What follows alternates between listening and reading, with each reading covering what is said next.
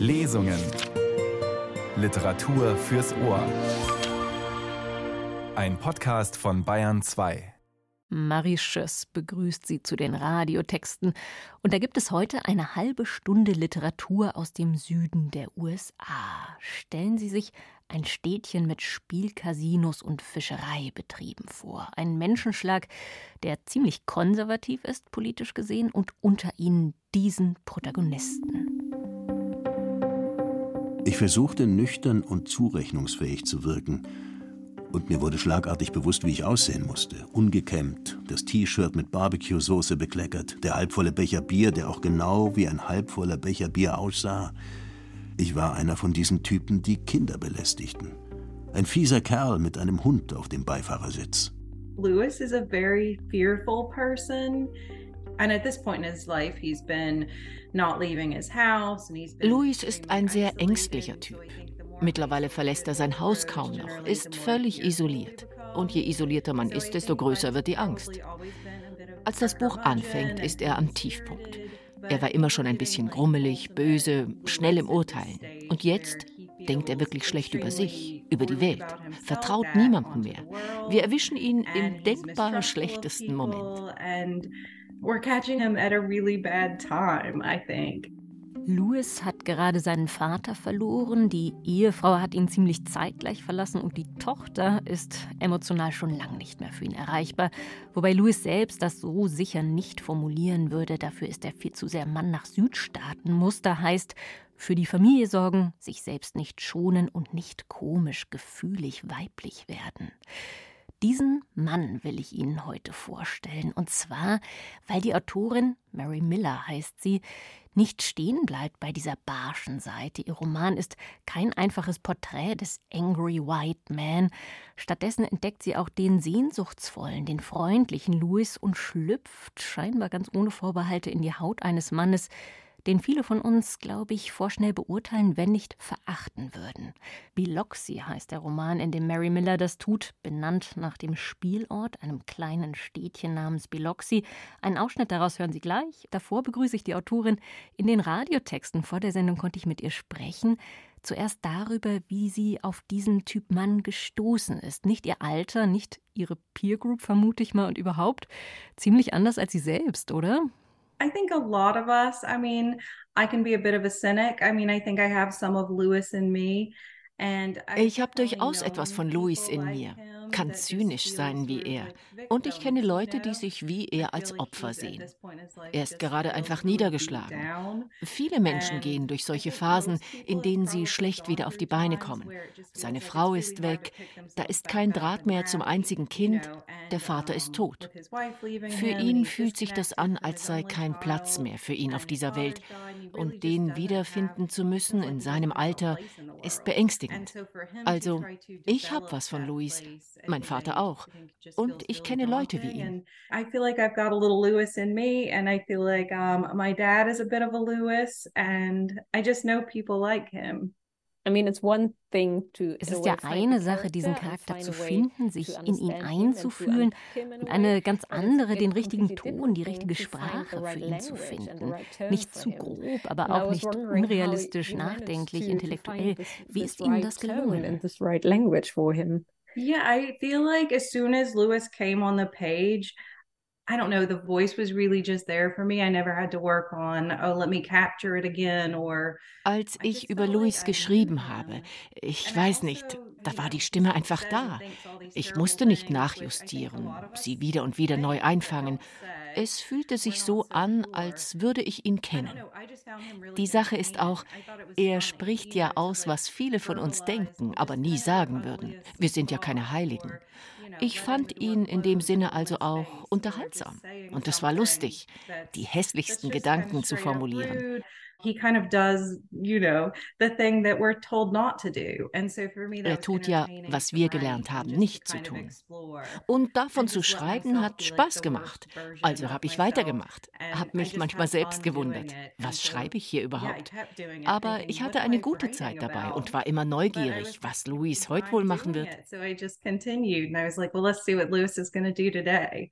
So, I mean, there's this obviously entertaining part of the book. Da ist also diese offensichtlich unterhaltsame Seite des Romans, aber die Stelle, die mich richtig für ihn eingenommen hat, ist, wenn seine Tochter anruft, wenn man spürt, dass Louis ihr gern nah wäre, dass er es auch mal war, als sie klein war, er aber nicht mehr daran anknüpfen kann. Gab es für Sie eigentlich auch diesen einen Moment, in dem Sie gemerkt haben, so fremd ist er mir gar nicht? In a way. Yeah, growing up like in the South, you know, my dad took my brothers hunting and fishing. Ich bin im Süden der USA groß geworden. Mein Vater ist mit meinen Brüdern zum Jagen, zum Fischen raus, hat über solche Sachen eine Beziehung zu ihnen aufgebaut, auch als sie älter waren. Aber mit mir, er wusste nicht wirklich, wie er mit mir umgehen sollte, als ich erwachsen wurde. Er ist der Typ alter Junge vom Land. Ich konnte das genau beobachten, wie wir uns distanzierten, während die Beziehung zu meinen Brüdern enger wurde. Mit Maxine und Louis ist es ähnlich. Als sie klein war, war es leicht für ihn, sich ihr zu öffnen. Aber als sie älter wird, sie auch über ihn urteilt, wird alles komplizierter. Er kann nicht mehr er selbst sein, wenn sie um ihn ist, würde aber gern zurück zur alten Beziehung. Everything just grew a lot more complicated, right? And he didn't know quite how to be himself around her anymore. But he really wants to get back to that place. Also, ja, für mich war er überhaupt ein Mann, der sich nach Zärtlichkeit sehnt, gar nicht unbedingt sexuell. Er will einfach berührt werden, emotional wie körperlich. Und interessanterweise ist für diese Sehnsucht der Hund so wichtig, den er im Lauf der Geschichte kennenlernt, Layla. Warum ausgerechnet ein Hund? Why is the dog of such significance for for him and for his life? I think he does see the dogs as pure, right? And non-judgmental and accepting of him. Der Hund kommt ihm rein vor, nicht urteilend. Der akzeptiert ihn, liebt ihn einfach, ohne jedes Urteil. Da gibt es diese Szene. Er bohrt in der Nase und stellt sich vor, wie Layla trotz allem denkt, ich liebe dich, das macht Spaß. Was machen wir heute? Und jemanden im Leben zu haben, der ihn so vorbehaltlos wunderbar findet, macht es wieder vorstellbar, dass auch andere so empfinden könnten. Er kommt in der Frage nicht so weit, aber mit Leila geht es in diese Richtung. I mean, you know, he doesn't come all that far, but I think Layla's starting to make inroads like in that direction for him. You know, there's some es gibt ja ein paar Hinweise, was das Milieu angeht. Louis schaut Fox News. Von einigen Frauen hören wir, dass sie schlechte Zähne haben. Louis selbst hat eine Aversion gegen Anwälte, Eliten überhaupt. Wollten Sie hier nicht nur diesen einen Mann porträtieren, sondern eine Gruppe, die aktuell politisch ja auch nicht ganz unentscheidend ist in den USA? When I was writing this, it was the fall of 2016 and it was right before the election and things have not changed that much. I feel like we're kind of back in the same boat even though this was ich habe das buch im frühjahr 2016 geschrieben direkt vor der wahl. die dinge haben sich seitdem nicht wirklich geändert. Es fühlt sich eher an als wären wir wieder am selben punkt auch wenn das sieben jahre her ist. ich bin damals selbst nach Mississippi gezogen, in eine Stadt gleich neben Biloxi. Und klar hat mich das beschäftigt. Gerade meine räumliche Umgebung, ultra konservativ. Ich war da ganz schön allein, fast als wäre ich im Feindesland. Aber was Louis angeht, ich bin sicher, er wählt die Republikaner. Sein Milieu ist konservativ, das schon. Aber er hasst auch alle Medien gleichermaßen, hält sie alle für verlogen. Er schaut Fox News eher, als würde er sich eine Performance anschauen. Insofern ist er für mich eher parteilos, autonom, auch wenn er sicher die Republikaner wählt. Aber ja, es ist komisch, dass sich die Dinge so wenig verändert haben oder wir wieder am selben Punkt stehen, auch wenn so viel Zeit vergangen ist.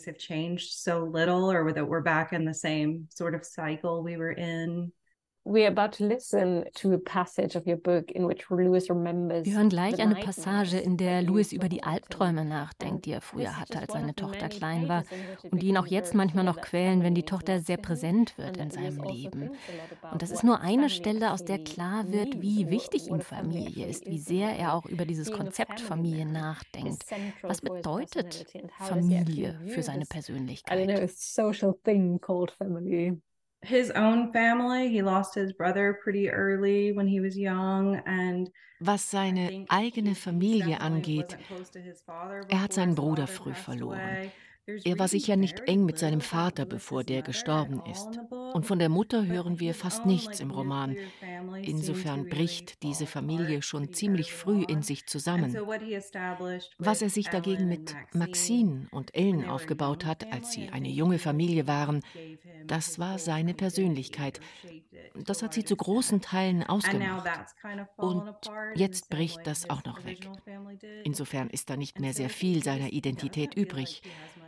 Aber ja, wenn er eine Identität hat, wenn etwas davon übrig ist, dann ist es, dass er Familienmensch ist. Das sagt Mary Miller. Und jetzt hören Sie diesen Mann, Louis MacDonald, Telefonat mit der Tochter. Er bedankt sich für den Käse, den sie ihm zum Geburtstag geschenkt hat, was ja auch schon einiges aussagt über diese Vater-Tochter-Beziehung. Es spricht Schauspieler und Münchner Tatortkommissar Udo Wachtfeitel, Regie Irene Schuck. Dad? fragte sie. Hey, wie geht's dir? Hi, Maxi. Ich wollte mich für den Käse bedanken. Hast du ihn bekommen? Ja. Danke. Nicht zu danken. Ich dachte, das ist mal was anderes. Das auf jeden Fall, sagte ich. Aber mochtest du ihn? Machst du Witze? Den habe ich mir heute Morgen auf den Toast getan und gefrühstückt. Hab's, weg war. Ich hoffte, sie würde sagen, dass sie auflegen musste, dass sie gerade irgendwas machte, so wie meistens. Sie fütterte das Baby oder zog das Baby an oder machte dem Baby die Haare oder half dem Baby vom Klo. Das Baby war zwar schon vier oder fünf, aber sie nannte es trotzdem so. Wie geht's denn äh, dem Baby so? fragte ich. Sie nannte das Baby so oft Baby, dass ich ganz vergessen hatte, wie es hieß, zumindest wenn mir der Name auf Anhieb einfallen musste. Gut. Uns geht's wirklich gut. Wie geht's dir denn? fragte sie. Wie läuft's denn so? Hast ja eine ganze Weile nichts von dir hören lassen. Hier ist alles okay. Nichts Neues. Ich hatte gehofft, wir sehen uns bald mal wieder. Das wäre schön. Aber ich weiß nicht, wann ich's mal wieder bis darüber schaffe. Warum? Hast du viel zu tun? Nein, das ist es nicht. Das Autofahren liegt mir nicht mehr so in letzter Zeit. Wegen deinen Augen? Meine Augen sind okay. Was ist es dann? Ich werd müde.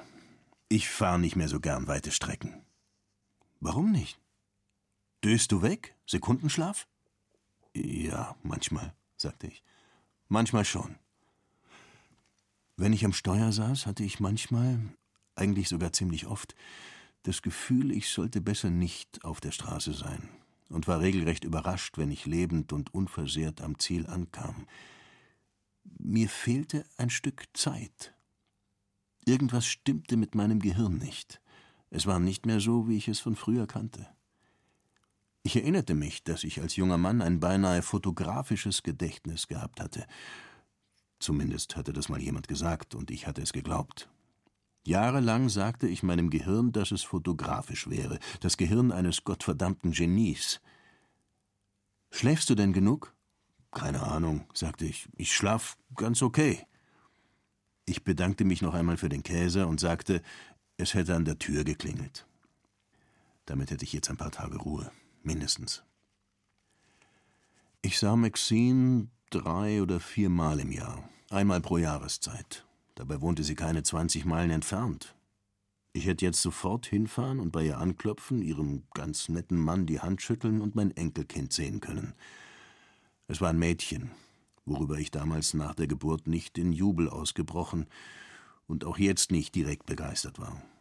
Maxine hatte sie Laurel Maxine genannt. So hieß das Baby. Ein Name, mit dem sie nur Scherereien haben würde. Laurel. Was sollte das überhaupt sein? Irgendein Baum oder ein Busch? Und überhaupt ein Kind nach sich selbst zu benennen. Was für ein Ego. In meinem Kopf war meine Tochter die meiste Zeit Margaret. Wir hätten sie Margaret nennen sollen. Ein ganz normaler, klassischer Name, nach meiner Großmutter. Alles wäre anders gewesen, wenn sie Margaret geheißen hätte. Ich stellte mir vor, wie ich mit ihr zusammen auf dem Boden saß und in einer Fantasieküche Plastikeier in einer Plastikpfanne herumschob, Bestellungen aufnahm, als würden wir einen Imbiss führen.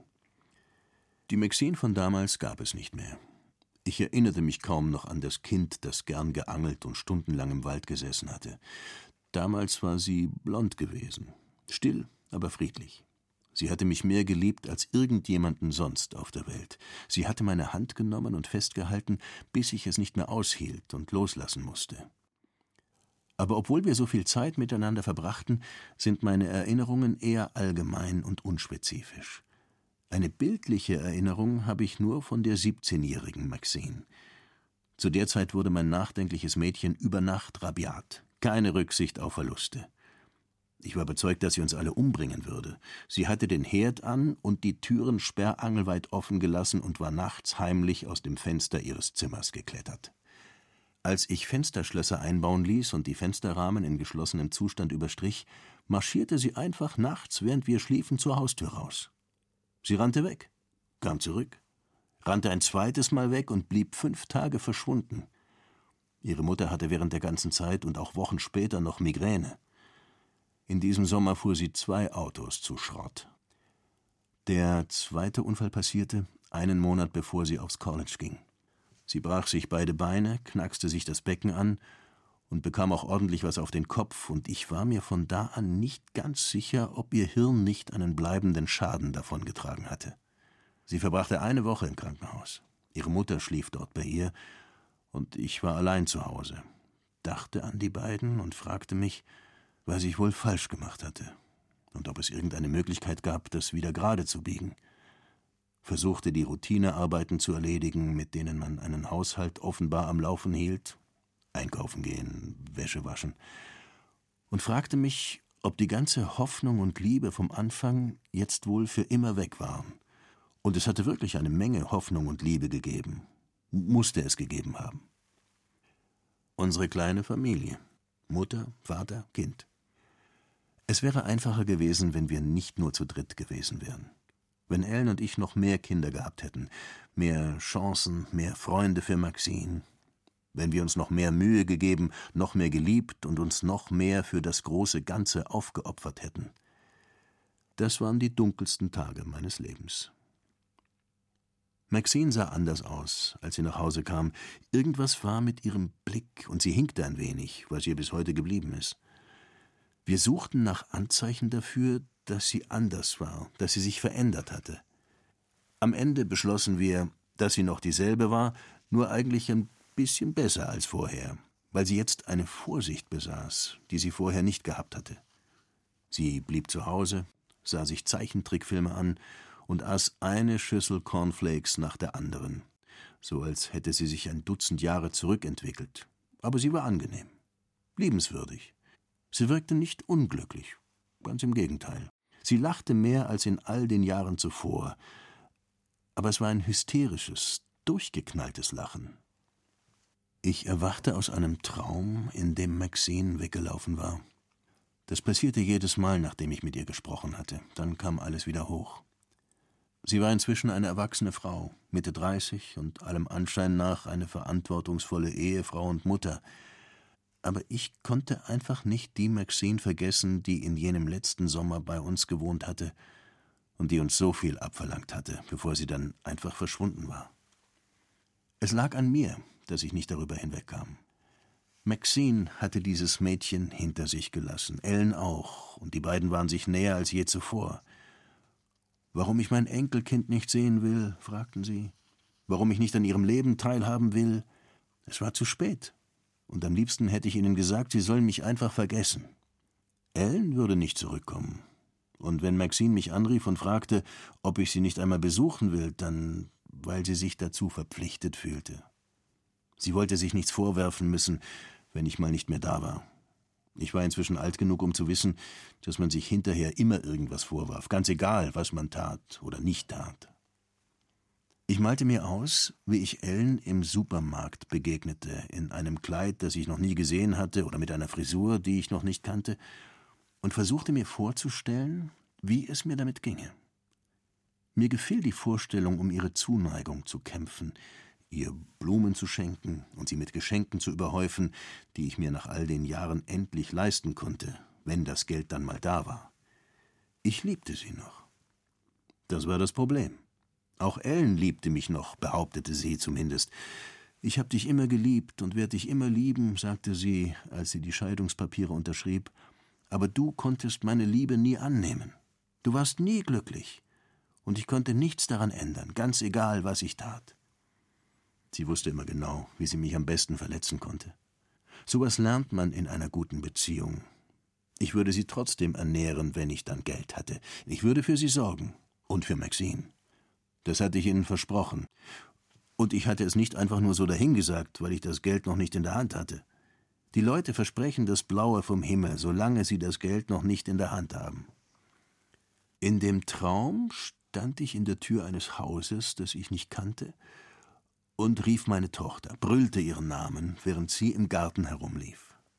Sie spielte nicht Verstecken, sondern wechselte den Ort, verschwand plötzlich und tauchte woanders wieder auf, Sie konnte nicht antworten oder wollte es auch nicht.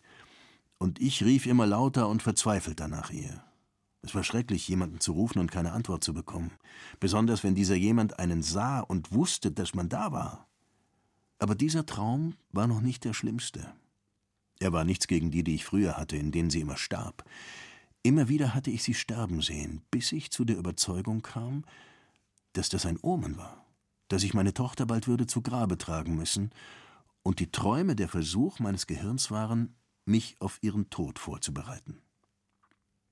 Der Hund hörte, dass ich unruhig war und klopfte mit dem Schwanz gegen den Nachttisch. Scht, scht, auf dem Teppich und bumm gegen den Nachttisch. Scht, scht, bumm, scht, scht, bumm. Ich fragte mich, ob ich Maxine und Ellen jeweils einen Scheck mit einer Einmalzahlung ausschreiben oder das Geld besser in Raten schicken sollte.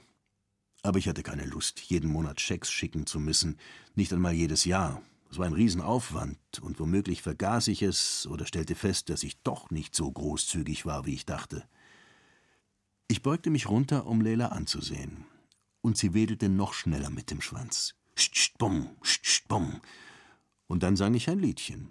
Scht, scht, macht der Schwanz, scht, bumm, macht der Schwanz, der Schwanzi, Schwanzi, Schwanz. Ich konnte nur hoffen, dass so etwas nicht passierte, wenn Leute in der Nähe waren. Vielleicht sollte ich andere Haustierbesitzer mal auf das Thema ansprechen oder im Internet danach suchen. Es gab doch bestimmt ein Forum für sowas. Fangen Sie unkontrolliert an zu singen und vergessen das Lied danach sofort wieder? Ich schlug mit der flachen Hand neben mich auf die Decke und rief Leila zu mir hoch. Sie leckte mir die Wangen, die Lippen und die Stirn ab. Sie mochte es besonders, wenn sie meinen Mund erwischte. Ich versuchte, sie wegzuschieben, aber sie brauchte das jetzt gerade, weil sie mich so vermisst hatte in den Stunden, die wir getrennt gewesen waren. Danach gingen wir raus, die Zeitung holen, und ich lief extra langsam, damit sie Zeit für ihr Geschäft hatte. Ich hatte Kopfschmerzen, aber keine schlimmen. Ich hatte mich daran gewöhnt, dass es mir die ganze Zeit schlecht ging. Oder vielleicht nicht schlecht, aber auch nicht so richtig gut. Ich wusste, dass ich mich schämen sollte, aber das Schämen verbannte ich meistens in die Nacht, in die Dunkelheit und auf die alte Matratze. Ich schenkte mir eine Tasse Kaffee ein und ging ins Bad. Der Hund kam mit rein und sah mir zu. Ich puppelte in der Nase. Sie wandte den Blick nicht von mir ab. Ich fragte mich, was zum Teufel in ihrem Kopf vorging, aber wie es aussah, spielte sich dort nicht viel mehr ab als Ich hab dich lieb, ich bin so happy, und was machen wir als nächstes? Unwillkürlich sprach ich es für sie laut aus, in einer Stimme, die nicht meine normale war. Ich versuchte die Gedanken, die sie selbst nicht artikulieren konnte, so genau wie möglich in Worte zu fassen. Ich würde ihr Dolmetscher sein, dachte ich, als wäre sie eine Ausländerin oder stumm. Ich schaltete wieder auf meine normale Stimme um und sagte ihr, dass ich zum Arzt musste. Ich bin bald wieder da, sagte ich. Du kannst hier relaxen, bis ich zurück bin. Dein Vogelfreund leistet dir Gesellschaft. Das Wartezimmer war voll von Blinden, Amputierten, Rollstuhlfahrern und Leuten mit Augenklappen. Als ich gebeten wurde, noch irgendeinen Wisch auszufüllen, ging ich federnden Schrittes zur Anmeldung, streckte die Brust raus. Mein Diabetes beeinträchtigte mich nicht allzu sehr. Ich konnte immer noch angeln, Auto fahren, mir etwas zu essen kochen und den Rasen mähen auch wenn ich vor kurzem einen Nachbarsjungen mit der Gartenarbeit beauftragt hatte. Das war ein neuer Arzt, zu dem ich überwiesen worden war, weil mein Alter nach Pensacola zog. Ich hatte meinen alten Arzt gemocht. Er schien insgesamt zufrieden mit mir zu sein und hatte mir immer gratuliert, wenn ich ein paar Pfund abgenommen hatte.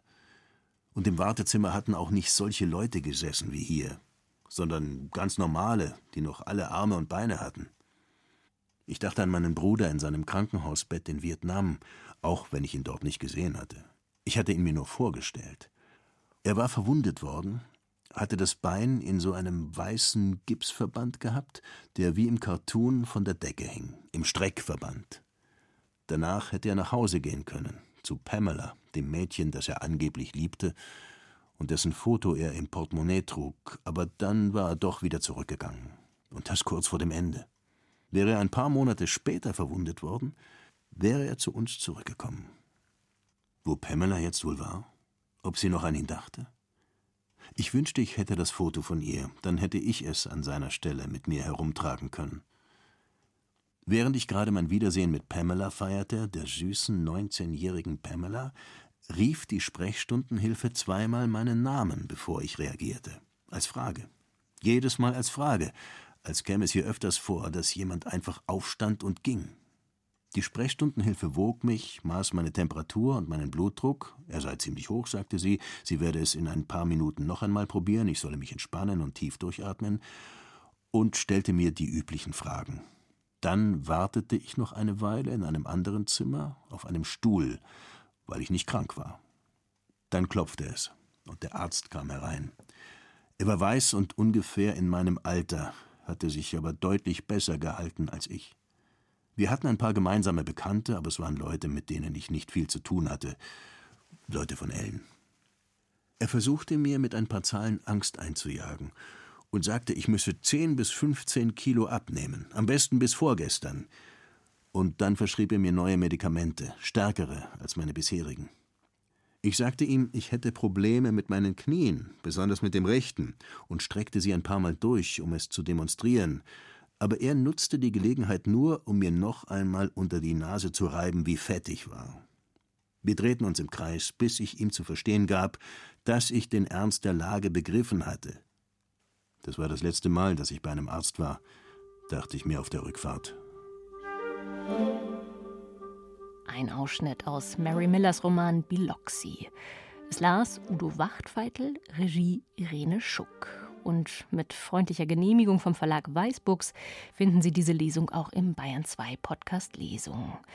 Der Roman übrigens ist an dieser Stelle noch lang nicht zu Ende. Mary Miller gönnt ihrem Protagonisten zwar kein Happy End im strengeren Sinne, das wäre zu viel und auch völlig unrealistisch, aber wer Biloxi weiterliest, der erlebt doch, wie ein bisschen mehr Abenteuer ins Leben dieses Mannes zurückkehrt.